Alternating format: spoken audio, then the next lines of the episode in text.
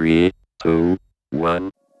Llegaste a los podcasts del blog Ruta 5, historia de éxito de hondureños en el mundo y emprendimientos en Latinoamérica. Mi nombre es Suja y les doy la más cordial bienvenida a un nuevo episodio de Ruta 5 Podcast, un espacio donde compartimos historias de éxito de hondureños y latinoamericanos triunfando en el extranjero. Hoy tengo como invitado a Josué Chinchilla, un ingeniero agrónomo egresado de la Universidad Zamorano en Honduras, quien tiene una maestría en zootecnia y un doctorado también en zootecnia con énfasis en mejoramiento genético de la Universidad de Iowa State. Con este talentoso centroamericano de origen costarricense, vamos a conversar en los próximos minutos sobre sus estudios de postdoctorado en Estados Unidos, los logros que ha obtenido en el extranjero y sus próximos aportes al mundo de la agricultura y la ganadería. Así que sin más, bienvenido a Ruta 5 Podcast, Josué. Hola, ¿qué tal? Muchas gracias por la invitación. Encantado de compartir un poquito de lo que, de lo que he vivido. ¿En qué año fue que llegaste a Estados Unidos para estudiar tu doctorado y tu postdoctorado, Josué? Yo llegué a Estados Unidos en el 2016, en, en verano del 2016 para hacer una maestría en Iowa State University. En, este, en ese momento era zootecnia, no, no tenía muy claro el, el, rumbo que quería seguir, pero me decidí por este, zootecnia en general, con un énfasis en, en genética. Entonces, este, después de Zamorano me di seis meses que, que, me tuve que dar obligado por la por la diferencia en, el, en el periodo lectivo que hay entre, entre Centroamérica y Estados Unidos y después me vine directamente este, a estudiar algo. ¿Qué tal fue la experiencia como ingeniero agrónomo estudiando en una universidad en Honduras? Claro, yo creo que bueno, para empezar, este, la experiencia de Zamorano es definitivamente este, cambia la vida. Eh, fueron cuatro años que cuando, cuando apliqué a Zamorano me dijeron que, eran, que iban a ser los mejores cuatro años de mi vida. Y creo que definitivamente no se equivocaron. Este, y, y para, para entender ¿Cómo me influye Zamorano para, para llegar acá? Creo que tengo que dar un poco más de, recorrido. Yo, yo no soy un estudiante tradicional en el sentido de que entré a Zamorano cuando tenía 21 años ya. Este, cuando la mayoría de estudiantes entran con 17, 18, algunos hasta de 15, 16. Y eso fue porque intenté estudiar en Costa Rica y, no, no calcé en, el sistema educativo, en, no tenía la motivación. Yo quería estar en, en una universidad top, y aprendí que Zamorano existía y de ahí, bueno, pues era mi última, mi última oportunidad de verdad de estudiar lo que quería, que era agricultura, siempre, siempre quise estudiar agricultura y Zamorano me abrió las puertas y bueno, ahí es, es el sistema de Zamorano es muy interesante porque uno trabaja en el campo, uno va a clases y uno está con gente de, no sé, 20 nacionalidades. Y esto me motivó a hacer, a hacer, yo quise ser el mejor, quise ser muy bueno en lo que hacía, este, tuve que esperar para poder estudiar cuatro años para encontrar lo que quería hacer. Y cuando se me abrió la oportunidad en, una universidad top, decidí, bueno, mi camino es seguir siendo top. Y por supuesto que Zamorano me influyó, ¿verdad? Y, la mentalidad que le, da Zamorano a uno, que es de el trabajo todo lo vence, me hizo este, no dudar y aceptar la oferta de Iowa State y, y venir acá y ver lo mejor. Pero antes de llegar a Estados Unidos y de estudiar tu maestría, tu doctorado y ahora tu postdoctorado en la Universidad de Wisconsin, ¿cómo fue el proceso que tuviste que pasar para obtener un cupo en una universidad o en estas universidades de Estados Unidos? Me encantaría que lo dijeras para que otras personas que nos están escuchando también se enteren y, quizás en un futuro pues les interese seguir ese camino así como el que tú has recorrido?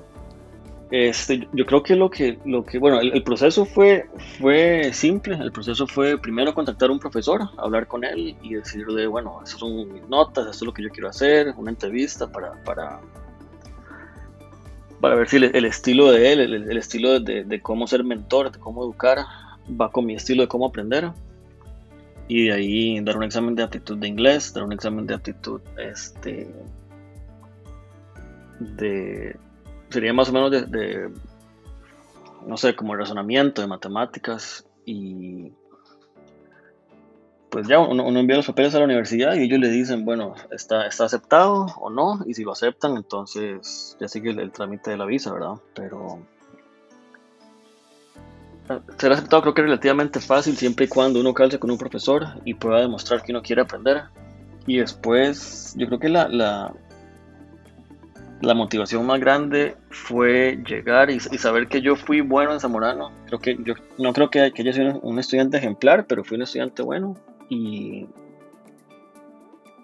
uno se da cuenta de que el nivel de estos, de estos señores, de, estas personas, de estos señores y señoras que son expertos mundiales en el tema de ellos, está a años luz de lo que uno, de lo que uno se imagina, ¿verdad? De, lo que uno cree que uno aprende un poquito en la universidad, o perdón, uno, uno cree que uno aprende un montón en la universidad y después se va a otro nivel, a las grandes ligas y dice, wow, yo no sé nada.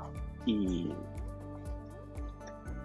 empezar a aprender el siguiente nivel es, es primero, eso primero refuerza si uno de verdad quiere estar aquí o no, ¿verdad? Porque es, difícil, las clases son duras, es, mucho tiempo que hay que dedicarle.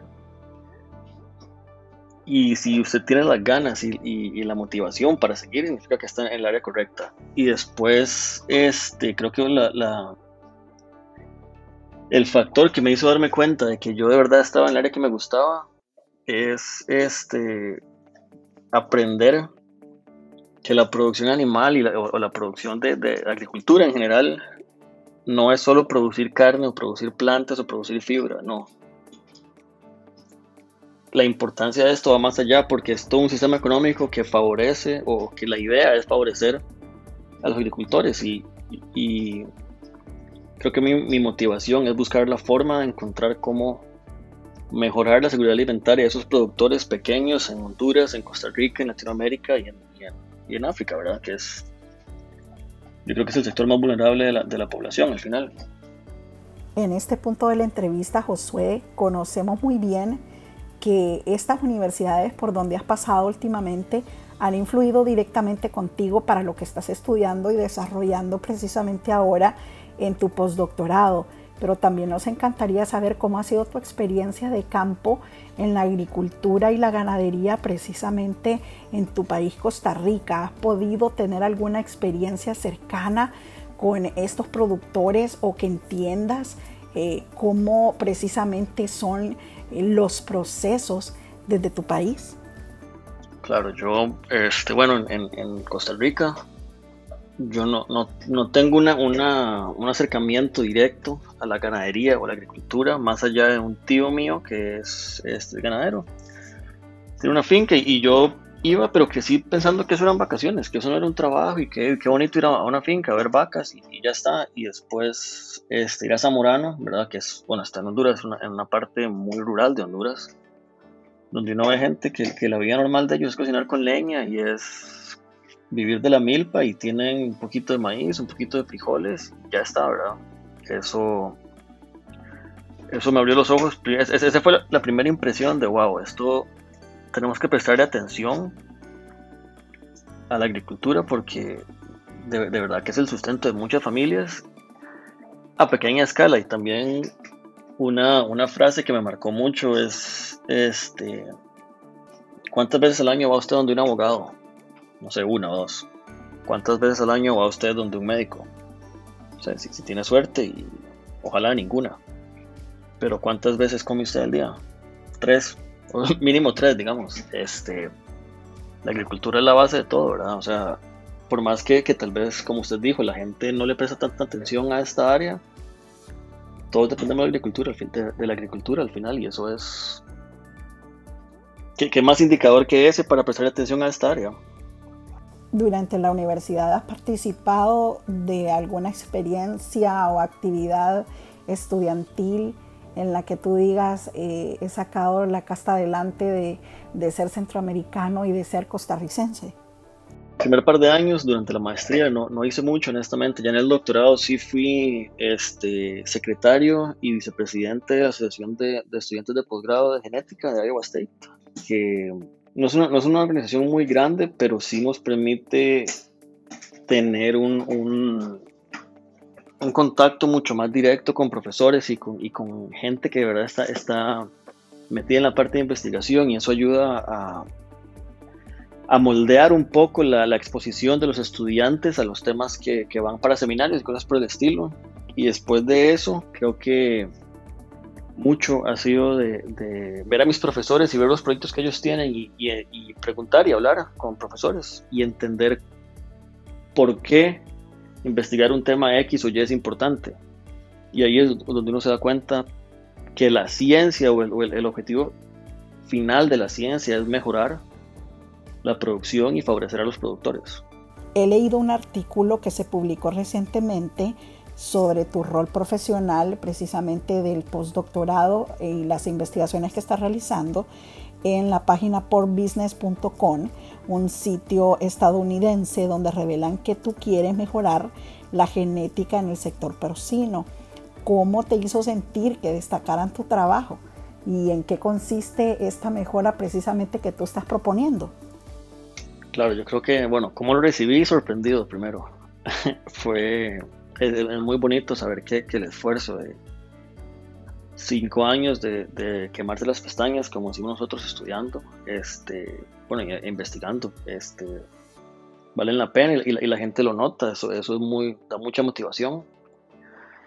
Y bueno, yo lo que busco es acelerar el mejoramiento genético en el sentido de que con el cambio climático y con, con todos los desafíos que esto trae, que bueno, es, las temperaturas son más calientes y más frías, hay, hay patrones de, de, de, clima que no, no son tan predecibles, por así decirlo, y más allá de eso, bueno, entonces el clima afecta, afecta los patógenos también, las enfermedades, entonces hay, hay enfermedades nuevas, y al mismo tiempo tenemos una, una población que sigue creciendo rapidísimo, ¿verdad? Y, la gente tiene que comer, entonces tenemos que visualizar a dónde queremos llevar el, el, el, sector porcino y el sector de la agricultura en general. Y la idea es, bueno, entonces tenemos que encontrar un cerdo, y esto, y esto se puede extender a cualquier especie, pero en mi caso es un cerdo que sea bueno produciendo en, en Honduras, en, en, la montaña, por ejemplo, donde, no va a haber mucha, mucha, mucha tecnología y le van a dar las obras de, del maíz y, nada más. Y un cerdo que se ha vuelto en Estados Unidos en, un, en, un, este, en una granja súper moderna que tiene la mejor ración alimenticia y, y, que, que de verdad le dan todo lo que el cerdo necesita, igual en África, donde puede que haya enfermedades que no va a haber en Honduras, ni en Costa Rica, ni en Estados Unidos, entonces la idea es acelerar ese mejoramiento para tener un sistema eh, eh, de producción que sea resiliente al cambio climático y que nos permita este, producir lo necesario para alimentar al, a la población que tenemos en este momento y que vamos a tener particularmente en el 2050, ¿verdad? que van a ser 9 billones de personas. Estas investigaciones que está realizando Josué junto con otras enfocadas en mejorar la expresión de celo en el ganado lechero usando sensores robóticos, ¿crees que pueden beneficiar la forma futura en que podamos aminorar ese miedo de comer carnes rojas en nuestros hogares? A todo. Entonces nosotros como genetistas decimos que lo que uno ve, el, el, fenotipo, llamamos nosotros, lo, lo, lo, que usted ve, la característica del animal, es producto de, lo, de, la combinación de los genes de este animal y del entorno. Y el entorno es si está caliente, si está frío, si comió mucho, si comió, si comió poquito, si es una ración balanceada por un experto o es lo que había, eh, si está enfermo, si no está enfermo. Entonces, todo estos, todos esos factores externos que lo afectan. Yo me encargo de, de separar esa relación y ver cuáles genes son los mejores para los animales y tratar de este, aumentar la proporción de esos genes en la población para que sean mejores productores. ¿Qué te interesó precisamente en hacer un estudio sobre el sector porcino y mejorar su genética? Buenísima pregunta. Este, dirás que fue por casualidad. Este, mi mentor, Max Rothschild, es un, este, un genetista muy conocido en el sector porcino él fue el que me reclutó de Zamorano, por así decirlo, y después, durante mi doctorado, tuve contacto con este Ken Stalder, que es otro genetista muy conocido en, el área de cerdos, y ellos me, me, me, abrieron los ojos porque honestamente, tengo que decirlo, los cerdos no son mi animal favorito, pero desde el punto de vista productivo son muy útiles, porque crecen rápido, son muy eficientes y al mismo tiempo son muy prolíficos. Entonces, si, uno tiene un animal que, se reproduce rápidamente, crece rápido y crece eficientemente, le permite eh, tener un impacto más rápido en esa población comparado con, no sé, ganado, por ejemplo, que tienen el primer ternero a los dos años, cuando un cerdo puede tener a los seis meses, por ejemplo. De acuerdo a toda la experiencia que has acumulado hasta el momento, ¿cómo ves el futuro tanto de la ganadería con agricultura orientado a la genética y a todas estas investigaciones que tú estás realizando? Creo que una, una de, las, de las áreas que está creciendo rápidamente y que va a crecer en el futuro se llama este, nutrigenómica y es, este, por así decirlo, mezclar la nutrición del animal con los genes que tiene el animal para producir un producto que uno, que uno desee. Entonces uno puede producir, no sé, por ejemplo, este, cerdo alimentado con X dieta y con Y genes y que tenga una mejor proporción, una mejor proporción perdón, de, ácidos grasos este, omega 3, omega 9 o algo, algo por el estilo. Yo creo que sí. Este, definitivamente la genética es una herramienta muy poderosa para llevarlos a los, a los, para darle a los consumidores los productos que necesitan y que quieren. ¿Cómo llega Josué recientemente a enfocarte en mejorar la expresión de celo en el ganado lechero usando sensores robóticos, que es eh, eh, tomando en cuenta tu postdoctorado? ¿Y qué te gustaría o cómo te ves en el futuro siempre en estas mismas áreas. Claro, entonces, este, después de terminar mi doctorado, que fue enfocado en, en, en, varias especies, trabajé en ganado, en, búfalo, en, peces, en cerdo, pero enfocado principalmente en cerdo, este, me di cuenta de que la tecnología en este momento es muy importante en la producción animal y tenemos eh, un sector que está creciendo muy fuertemente, muy rápidamente en agricultura es todo lo de sensores espaciales. Eh, espaciales me refiero a, sensores en, el, en, los corrales o en, o en, los, en los galpones que van que te miden cómo camina, eh, cuánto camina un cerdo, cuánto duerme, cuánto come, cuánta agua toma, este, la temperatura, cosas por el estilo.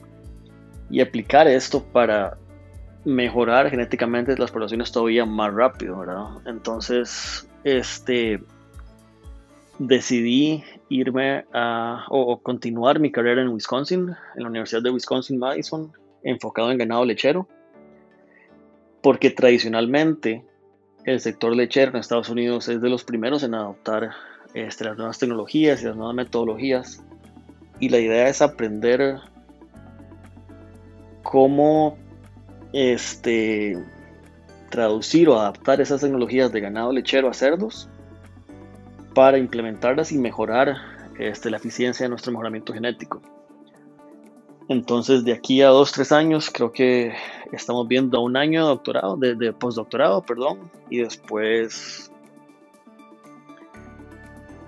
no sé, después es una puerta abierta. Este, me encantaría ser profesor, me encantaría educar estudiantes y, pues compartir lo que sé y también al mismo tiempo me encantaría ser parte de la industria y, de verdad tener un impacto en, cómo se hacen las cosas. Creo que me veo más, por lo menos por ahora, desde afuera. Creo que en este momento temprano de mi carrera es el momento ideal y el, momento más crítico para estar afuera y aprender de los mejores cerebros del mundo este, y codearme también con ellos, ¿verdad? Este, ganar, confianza, ganar reconocimiento. Y mi meta siempre es este, ayudar no solo a mi país, esto, a mis países, porque la verdad es que después de vivir cuatro años en Honduras, Honduras es mi segundo país, pero soy de un país en desarrollo, soy un país del tercer mundo y el futuro del mundo, este, honestamente, creo que está en el tercer mundo, en África, en Latinoamérica.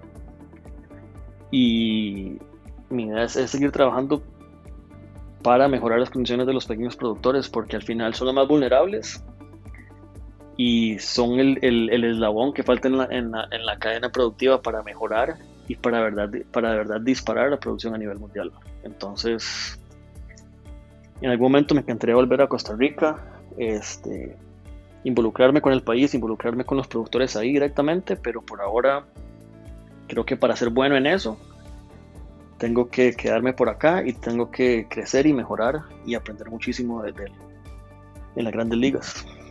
¿Qué tal ha sido la experiencia estudiantil en Wisconsin? ¿Te has encontrado con otros estudiantes latinos, centroamericanos? ¿Cómo ha sido esa experiencia?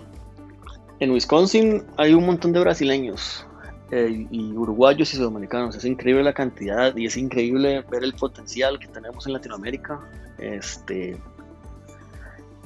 creo que en general en Estados Unidos la mayoría de latinos se quedan más, más al sur.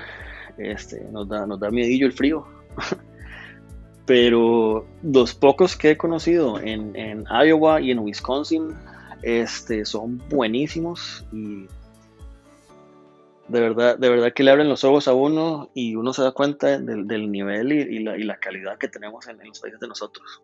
Ticos no, no, no, he tenido la, oportunidad de, encontrar uno. Desde, desde que me fui a Zamorano fui el único tico de mi promoción y después ahorita en, Iowa y ahora en Wisconsin también soy, por lo menos en el área de agricultura, el, único que, del que sé. ¿De quiénes crees que has recibido el mejor ejemplo de motivación, de perseverancia y de hacer las cosas bien, de hacer las cosas con excelencia? Creo que mi familia, este, mi papá tiene raíces muy, muy, muy humildes, este, que era descalzo, no, no sabía si iba a tener que comer en la noche, cosas por el estilo. Y de un pueblo pequeño, pequeño, donde tenía que, que caminar no sé, no sé cuánto tiempo para, para, ir al colegio y tuvo que irse a un colegio con internado para poder estudiar. Este empezó, a empezó trabajando en, como un técnico de refrigeradores, si no me equivoco, y después terminó el colegio nocturno y terminó siendo médico. Y creo que eso, eso me abrió los ojos a que si, si usted trabaja fuerte, llega hasta donde quiera. Y después ir a Zamorano y el lema de Zamorano es Labor Omnia Vincit o el trabajo todo lo vence. Creo que esos dos, esas dos ideas son, son claves y, me hacen querer más y más y llegar hasta donde pueda. ¿Tú naciste en la capital, en San José o en qué lugar de Costa Rica? San José, soy de la capital San José, pero, pero mi papá es de, un pueblito pequeño que se llama Cachín, en, en Cartago, entonces creo que lo veo como mi segunda casa también. Estamos por finalizar esta entrevista contigo, Josué, pero me encantaría que la despidieras de la mejor manera. Y esto es dándole un consejo a la juventud en Latinoamérica de cómo poder influenciar en sus comunidades y también influenciar en el agro y en la ganadería. ¿Cuáles serían esas recomendaciones que tú finalmente nos aportarías en este episodio? Este, creo que lo más importante, por lo menos en mi, en mi camino, ha sido encontrar, lo que, encontrar algo en lo que me guste este, invertir mi tiempo. En este caso es investigar agricultura, me fascina. Y después de eso, este, no limitarse, saber que, que alguna gente le va a tomar un año, alguna gente le va a tomar diez. A mí me tomó cuatro años empezar mi, mi mi carrera universitaria. O sea, yo, yo tengo una, una, desventaja de cuatro años comparado con un montón de gente, pero creyendo en mí mismo y, y, como dice Zamorano y como me enseñó mi familia, este, el trabajo todo lo vence. Baje la frente, trabaje duro y, y siga. Y solo usted se pone límites al final y eso cuesta aprender, cuesta entenderlo, pero hay que, hay que creer y hay que trabajar, trabajar duro y ya. Estamos agradecidos contigo, Josué, por toda la experiencia que nos has compartido en este episodio.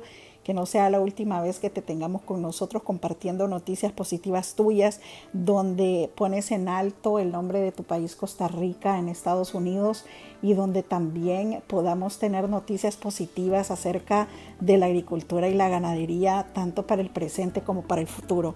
Así que muchas gracias por tu tiempo y estamos a la orden en Ruta 5 Podcast. Muchísimas gracias, yo encantado y cuando quieran.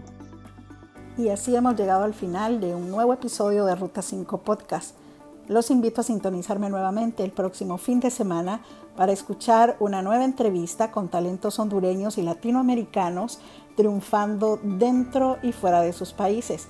Mientras tanto, no olviden recomendarme nuevos casos de éxito al correo ruta5 ruta5hn.com.